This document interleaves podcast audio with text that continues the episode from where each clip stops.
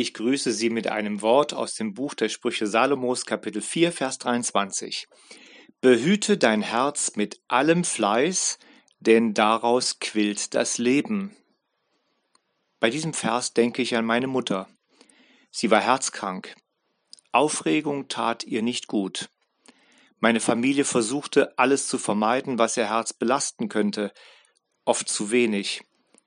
Sorgen nahm sie sich zu Herzen. Manchmal wurden aber vor lauter Vermeidung Konflikte unter den Teppich gekehrt, die hätten geklärt werden müssen. Gar nicht so einfach, sein Herz zu behüten. Was kann und soll es ertragen? Durch die Bibel habe ich gelernt, im Glauben an Gott ist es wichtig, auch auf sich selbst zu achten. Oft frage ich mich, liebe ich Gott wirklich von ganzem Herzen und kann ich Mitmenschen annehmen, wie sie sind? Bin ich glaubwürdig? Wo bin ich lasch und uneindeutig? Und wo überfordere ich mich? Salomo hatte bei Gott eine Bitte frei. Er bat, Gib mir ein Herz, das auf dich hört, damit ich gerechte Urteile fällen und zwischen Recht und Unrecht unterscheiden kann. 1. Könige 3, Vers 9.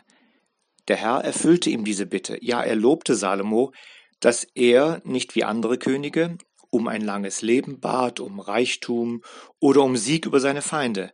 Das gab ihm Gott noch zusätzlich, weil er um das Richtige bat.